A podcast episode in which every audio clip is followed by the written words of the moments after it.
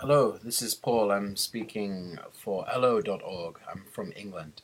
Um, the question today is uh, country or city? Where would you rather live? Um, myself, I'm. I do like the city. I think there's a, a lot of things you can do in the city. A, a lot of fun. Uh, you can go out. You can party. Uh, you can go bowling. You can go to lots of nice restaurants. But actually, I think I would prefer to live in the country because um, I really like just to wake up every morning uh, with uh, fresh air and to listen to the sound of the birds singing. So I think my answer to the question is I would prefer to live in the countryside. How about you?